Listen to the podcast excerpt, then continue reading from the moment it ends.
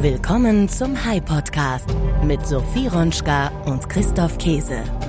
Hallo Sophie, guten Morgen. Hi Christoph, guten Morgen. Wie geht's dir? Ziemlich gut, muss ich sagen. Bald ist Weihnachten und ich muss echt sagen, ich freue mich auf die Weihnachtsferien. Das war ein anstrengendes, intensives, schönes, arbeitsreiches, erfolgreiches Jahr, aber ich brauche ein bisschen Ruhe, ganz ehrlich. Und wie geht's dir? Wie fühlst du dich? Mir geht's auch gut, aber ich freue mich auch zugegeben auf die freie Zeit. Und heute ist ja auch schon Nikolaus. Hast du schon deine Schuhe geputzt und vor die Tür gestellt? Ja, das habe ich getan. Die Schuhe standen draußen und die Kinder haben tatsächlich was in die Schuhe gesteckt. Das ist doch mal was Schönes. Freut man sich auch als Erwachsener. Wie heißt es so schön? So kann man auch mit kleinen Sachen großen Kindern eine Freude machen. Das ist doch ein schöner Satz. Starten wir doch damit direkt in die neue Folge. Der High Podcast mit Sophie Ronschka und Christoph Käse. Unser Gast heute ist unser Gast diese Woche ist Thomas Zimmermann. Er ist seit dem 1. April 2022 CEO von FreeNow. Mit FreeNow kann man alle Mobilitätsdienste, die man nutzen will, über nur eine einzige App buchen. Es ist also ganz egal, ob man gerade ein Taxi braucht oder auf zwei Rädern weiter will, wie zum Beispiel mit E-Scootern, E-Rollern oder E-Bikes. Oder man setzt sich einfach selbst an Steuer und bucht ein Carsharing-Auto. Thomas Zimmermann war zuvor, seit 2018, im Unternehmen als CMO tätig, also als Chief Marketing Officer. Und in dieser Funktion war er zuständig für das gesamte Marketing und die Kommunikation. Außerdem gehörten mit zu seinen Aufgaben die Marketplace Performance, also der Verkauf der Produkte auf den unterschiedlichen Marktplätzen im Netz, sowie für die Data und Growth Teams. Also alles, was mit Daten zu tun hatte und Wachstum, das lag alles in seinem Zuständigkeitsbereich. In seiner Rolle war er zuständig unter anderem für die strategische Neupositionierung der Marke FreeNow und für alle Maßnahmen zur Effizienzsteigerung im gesamten Unternehmen. Ganz besonders wichtig ist das für Sharing-Unternehmen, weil die Margen dünn sind.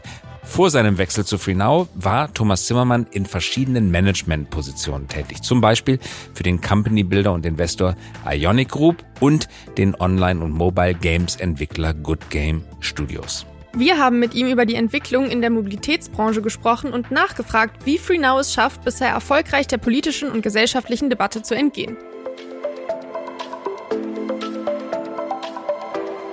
Thomas, herzlich willkommen. Schön, dass du mit dabei bist. Danke, dass ich da sein darf. Free Now, früher mal MyTaxi, ist eines der ältesten Mobility-Startups in Deutschland und in Europa. Ein Pionier, fast gleichzeitig gestartet mit Uber, hat aber eine wechselvolle Geschichte genommen. Magst du die Geschichte in deinen eigenen Worten kurz skizzieren? Ja, klar, gerne. Genau, also ursprünglich 2009 äh, als One-Touch-Taxi sogar gegründet. Äh, das wusste ich nicht. One-Touch-Taxi. Ja. One-Touch-Taxi äh, war auch nicht so lange, glaube ich. Ähm, ursprünglich äh, zur Disruption des Taximarktes, ja. Also äh, Nick Mewis, äh, der Gründer und seine Co-Gründer haben sich dann überlegt, das ist doch irgendwie Mist, dass man immer irgendwie entweder die Hand an der Straße hochhalten muss oder äh, irgendwie wo anrufen muss. Kann man das nicht irgendwie über eine App lösen, äh, sein Taxi zu bestellen? Und äh, das war der Startpunkt vor ja jetzt fast äh, 13 Jahren. Und dann, genau, äh, ging das weiter. Äh, irgendwann war es dann relativ schnell MyTaxi. MyTaxi ist dann irgendwann von Mercedes äh, gekauft worden. Ähm, erste Investment, dann 100 Prozent.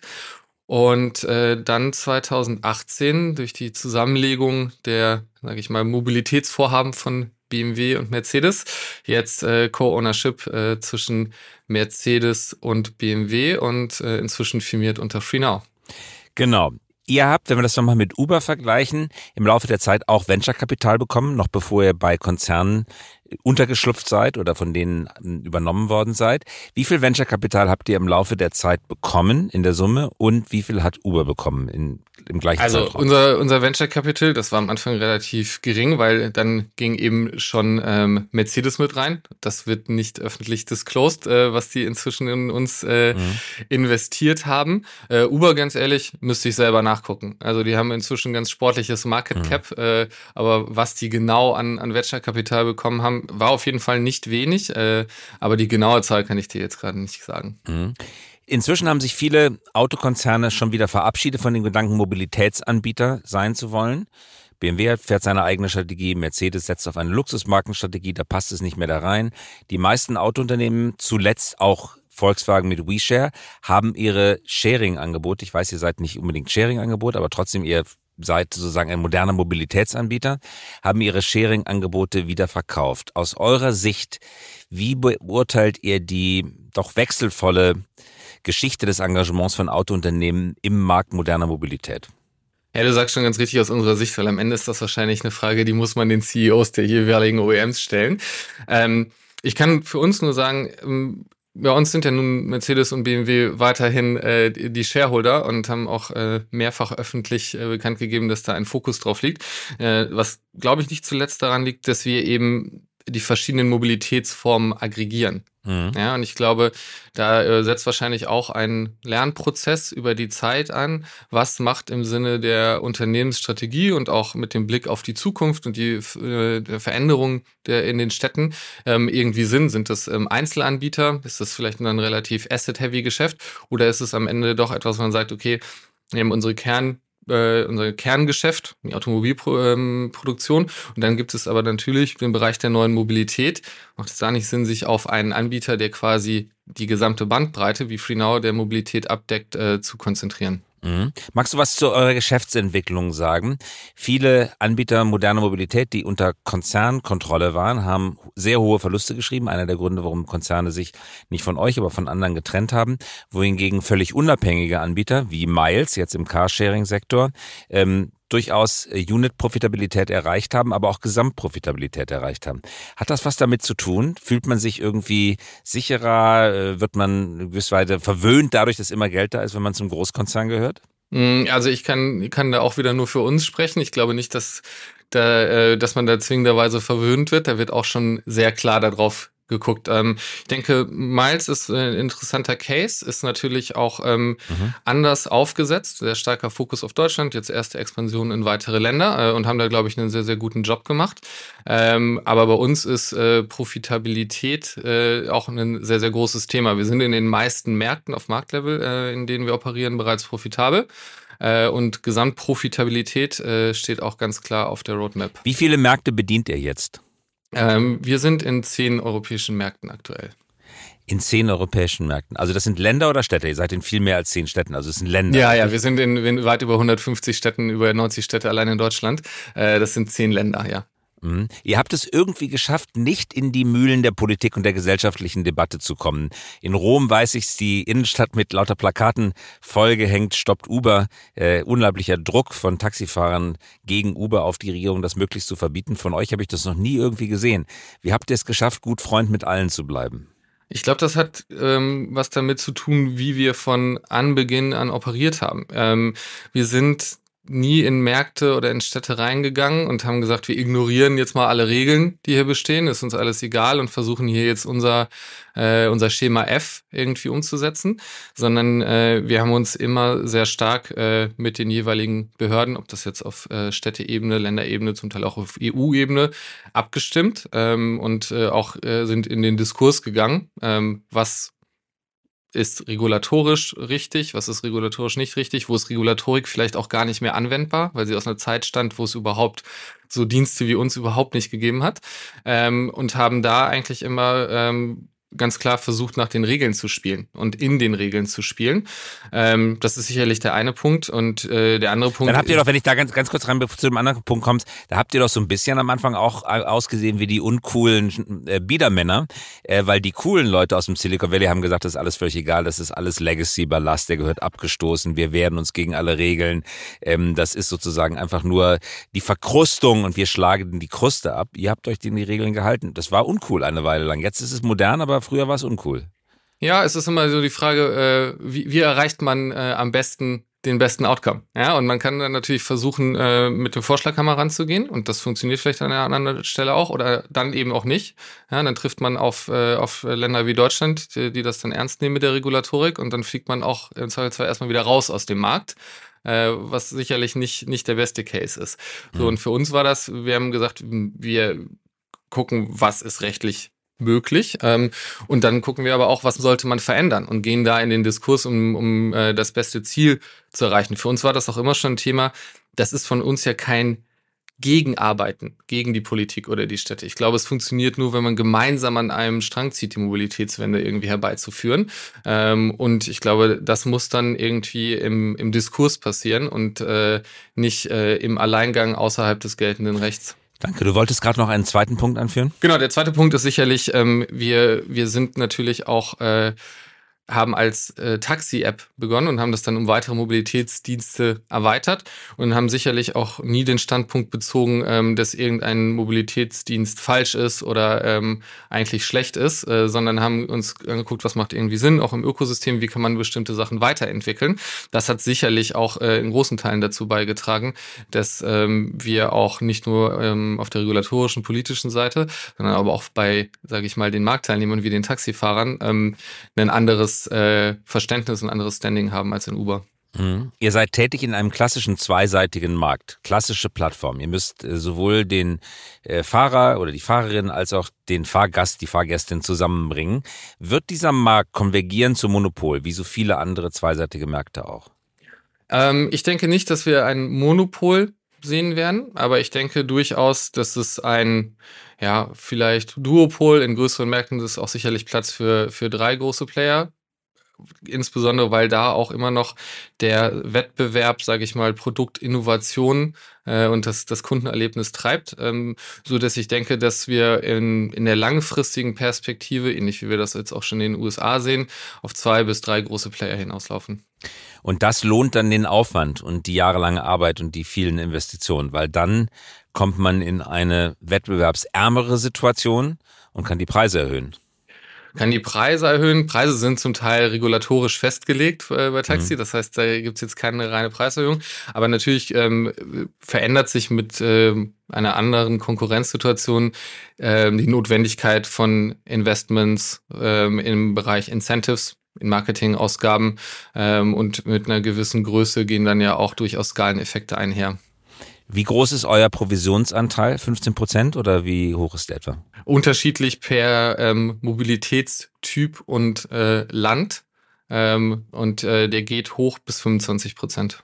Bis 25 Prozent. Hm, wenn wir jetzt auf die Mobilität der Zukunft schauen, in den nächsten fünf Jahren, welchen Anteil wird Shared Mobility, sei es jetzt das bestellte Taxi, der bestellte Fahrer äh, oder äh, sei es das äh, Carsharing genutzte Auto äh, sein im Vergleich zum klassischen Individualverkehr, wo Nutzer, Nutzerinnen den Wagen besitzen, den sie fahren? Ja, das ist, äh, das ist eine gute Frage. Das kann man wo, gar nicht ganz so genau sagen. Wo ist es heute? Ein Prozent oder wie viel? Ja, ich glaube, in den Metropolregionen ist es schon ein bisschen größer. Man muss auch immer berücksichtigen, ähm, inkludiert man Public Transport oder nicht, was ja mhm. eben auch eine, eine Mobilitätsform ist. Wir haben das jetzt gerade als, als Piloten äh, im, im Rheingebiet äh, über die Rheinbahn als ersten Public Transport Anbieter voll bei uns mit integriert. Und das gehört, glaube ich, schon ähm, sehr, sehr stark zum, zum Mobilitätsmix dazu. Ja, also ähm, von daher, ich glaube, dass der Anspruch muss sein, ähm, die Nutzung so gut es geht voranzutreiben. Äh, ansonsten werden wir keine Mobilitätswende in den Städten vollziehen können. Und welchen Beitrag leistet denn euer System zur Mobilitätswende? Es sind ja immer noch Autos, die durch die Gegend fahren. Ähm, ja. Äh, da passen genauso viele Leute rein wie in das privat besessene Auto. äh, pro Streckenkilometer wird ja auch das gleiche CO2 verbrannt oder im Fall von Elektroautos die gleiche Zahl von Kilowattstunden verbrannt. Also was ist der Beitrag zur Mobilitätswende? Ich glaube, das, man muss sich zwei Sachen angucken. Wenn man es jetzt aufs Auto nimmt, ähm, ist primär die Privat, die Autos im Privatbesitz stehen über 90 Prozent der Zeit. Ja, das ist äh, ein, ein großes Problem. CO2-Ausstoß ist ein wichtiges Thema, aber nicht das einzige Thema. Ja. Wir haben auch irgendwie äh, Nutzung der Flächen in den Städten, wir haben Stausituationen und, und so weiter und so weiter. Das heißt, wenn wir uns jetzt mal angucken, dass wahrscheinlich äh, bis 2025 ähm, jetzt sind wir irgendwie bei ein bisschen über 250 Millionen Autos, nochmal 10 Millionen Autos mehr benötigt werden. Wenn die irgendwo parken müssen, das ist die Fläche von Dublin. Ja, also wir brauchen innerhalb von. In, in Europa 250 Millionen Autos. In, in Europa brauchen wir nochmal äh, die Fläche von Dublin als äh, Abstellfläche äh, für Autos. Hm. Das ist so der eine Punkt. Ja? Also da, da ist extrem viel toter, äh, ungenutzter Raum, den man sicherlich besser nutzen könnte. Der zweite Punkt, äh, wenn man jetzt noch beim Auto bleibt, ist, ähm, wenn wir uns heute angucken, wenn das, wenn alles, was wir jetzt an Autos haben, ja, wenn man alles Shared nutzen würde, als Shared Mobility in, in der einen oder anderen Form, dann würden 10% der Autos aktuell ausreichen, um den aktuellen Mobilitätsbedarf zu nutzen. Äh, 10% der Autos, aha. Genau. So, das ist natürlich etwas vereinfacht gerechnet. Es gibt immer auch noch ländliche Regionen und so, wo das nicht eins zu eins übersetzbar ist. Aber ich glaube, das ist schon eine, eine relativ greifbare Zahl, ähm, wo der große Unterschied besteht, wenn man eben Autos als Shared Mobility nutzt äh, oder eben als äh, Individual Mobilitätskonzept. Mhm. Ähm, der zweite Punkt ist dann ähm, die Breite des Mobility-Angebots. Das ist nicht eben nur Auto, ja, Carsharing, Ridehailing, ja, ähm, aber es gibt E-Bikes, es gibt E-Mopeds, es gibt E-Scooter, es gibt Public Transport. Ja, und die Frage ist immer, was ist eigentlich der sinnvollste ähm, Mobilitätstyp in der jeweiligen Situation? Ja, was ist gerade für mich eigentlich die beste Mobilitätsoption, um vom A nach B zu kommen? Das ist ja nicht immer das Auto. Ja, das mhm. mag irgendwie mal ein E-Bike sein, das mag ein Scooter sein. Das kommt immer sehr, sehr stark darauf an. Nur das spielt natürlich genauso äh, in die Veränderung der urbanen Mobilität mit rein, ähm, wie die gescherte Nutzung von, von Autos. Mhm. Und wäre es dann euer An Anspruch in diesem, in diesem Zukunftsszenario, alle Mobilitätsformen zu aggregieren? Ja, das ist ja. es. Also ÖP, ÖPNV, Tretroller, äh, das ist äh. tatsächlich heute schon der Stand. Ja? Also wir sind heute ja. schon ähm, der Anbieter mit dem breitesten Angebot. Ähm, mhm. Man kann, hat Zugriff auf über 250.000 Fahrzeuge über unsere Plattform in Europa. Und ähm, wir aggregieren ja heute schon neben Ride-Hailing äh, große Scooter-Anbieter, die großen Carsharing-Anbieter, E-Moped, E-Bike und haben, wie gesagt, jetzt mit äh, der Rheinbahn äh, den ersten ÖPNV-Anbieter auch äh, voll integriert, inklusive Ticketbuchung und allem, äh, so dass das alles eben in einer Plattform genutzt werden kann. Es heißt ja so schön in der Plattformtheorie, Plattform ist derjenige, der dich abdrängt von deinem Kunden.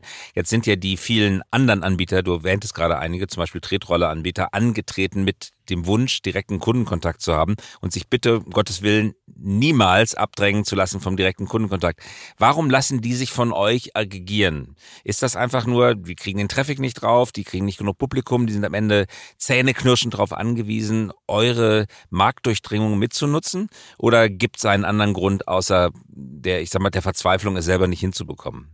Nein, ich glaube nicht, dass das äh, Zähneknirschen mit Verzweiflung ist. Ähm, wenn, mhm. ich, wenn ich mir so die ähm, äh, Beziehung zu unseren Partnern angucke, ist die, ist die sehr, sehr gut. Ähm, ich glaube, da steht in erster Linie natürlich ein betriebswirtschaftlicher Hintergrund dahinter. Wenn man jetzt äh, ein, ein Betreiber von welchem Sharing-Business auch immer ist, bei dem einem die Assets gehören, egal ob jetzt geleast oder nicht, aber wo man der Betreiber der Assets ist, ist jede Minute, wo das Asset steht, eigentlich schlecht und Verlust. Und dann äh, ist natürlich äh, der Punkt, wie viel, wie kriegt man zusätzliche ähm, Nutzung dieser Assets möglichst schnell und kosteneffizient abgebildet. Mhm. Da wir natürlich ähm, auch mit unserer Dauer und unserem Angebot äh, eine sehr, sehr große Kundenbasis haben und eine sehr, sehr hohe Marktdurchdringung, ist das äh, ein Zusatznutzen, ja, und eine Zusatznutzung der Assets, ähm, die den Anbietern sehr gelegen kommt. Aber trotzdem, ihr seid auf dem wunderbar kapitaleffizienten Asset Light Plattform Grenzkosten Null Markt tätig.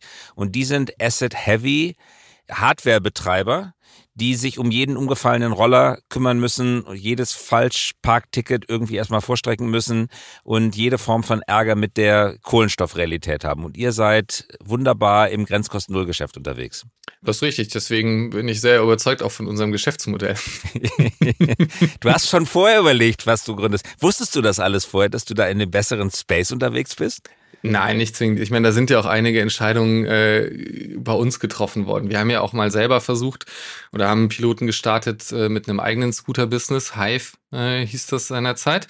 Und haben uns dann äh, irgendwie angeguckt, wie funktioniert das, äh, wie sieht das aus, wie optimiert man das eigentlich. Und ich glaube, die strategische Überlegung, die dann bei uns anstand und die wir auch umgesetzt haben, ist, wenn man so ein Business macht, gewinnt man das mit einem extrem starken Operations, mit einer starken Operations-Optimierung. Ja, also die ganze Maintenance, äh, Relocation von Assets und so weiter. Das ist, ist ein sehr spezifisches Geschäft, ja, und äh, wo man sehr, sehr gut drin sein muss. Und das war nicht unser Kerngeschäft. Jetzt kann man sagen, gut, das kann man versuchen, aber unser Kerngeschäft war auch vorher schon äh, im Ride-Hailing-Plattform. Und ähm, wir haben für uns nicht gesehen, dass wir das zwingend besser machen können als vielleicht andere äh, im, im Asset-Geschäft. Und gesagt, dann konzentrieren wir uns auf das, was wir ähm, aus unserer Sicht sehr, sehr gut können, äh, nämlich das Plattformgeschäft und die Aggregation und haben dann angefangen, ähm, eben Partner zu integrieren, ähm, was auch sehr, sehr gut funktioniert hat, sodass das schon irgendwann äh, ja eine bewusste Entscheidung nach ersten Gehversuchen war, äh, eben nicht das Asset-Geschäft selber zu machen.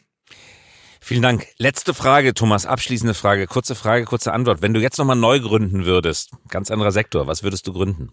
Ich finde Mobilität schon extrem spannend. Deswegen äh, wäre das mit großer Wahrscheinlichkeit, wenn es äh, FreeNow nicht geben würde, was in die Richtung. Ja, weil ich glaube, dass die Mobilitätswende auch einen starken gesellschaftlichen Beitrag hat, neben, neben der wirtschaftlich äh, interessanten äh, Komponente. Wenn das aus irgendwelchen Gründen nicht gehen würde, würde es aber wahrscheinlich, äh, sage ich mal, mental in eine ähnliche Richtung gehen und äh, wäre sicherlich gibt sehr, sehr interessante Themen äh, im Climate Tech-Bereich aktuell. Ganz herzlichen Dank. Thomas, fürs Mitmachen und euch weiter viel Erfolg. Vielen Dank. Danke an Thomas Zimmermann. Ich finde, das ist ein super Konzept, dass man alles in einer App hat. Der Mensch ist ja auch von Natur aus ein bisschen bequem und vor allem ist es einfach effizient, weil man einen Überblick bekommt, welches Fortbewegungsmittel gerade das klügste ist. Welches von den Angeboten nutzt du eigentlich am ehesten? Also buchst du dir ein Taxi, nutzt du Carsharing oder suchst du dir einen Roller oder Scooter? Also ich benutze eigentlich alles. Ich fahre gerne Taxi, muss ich sagen. Carsharing, ganz oben immer mit auf der Liste. Roller, Scooter. Für mich füllen diese unterschiedlichen Mobilitätsangebote unterschiedliche Bedürfnisse und ich fühle mich eigentlich äh, wohl bei allem. Und bei dir, wie geht das bei dir? Ich nutze tatsächlich auch am meisten das Taxi, würde ich sagen. Carsharing relativ selten und ansonsten finde ich auch die Roller total toll, weil man so viel von der Stadt sehen kann. Das war gerade am Anfang in Berlin super praktisch und hat mir super viel Spaß gemacht. Und was schreibt ihr euch diese Woche auf den Merkzettel? Für einen gut genutzten Mobilitätsmix ist also die Frage wichtig, was ist eigentlich der sinnvollste Mobilitätstyp in der jeweiligen Situation? Also, was ist gerade für mich die beste Option, um von A nach B zu kommen? Und das ist nicht immer das Auto, sondern es kann eben auch ein Roller oder ein Scooter oder auch ein E-Bike sein. Und das spielt dann auch in die Veränderung der urbanen Mobilität mit hinein. Man muss auch als Anbieter schauen, was macht gerade Sinn im Ökosystem, wie kann man bestimmte Prozesse und Angebote weiterentwickeln.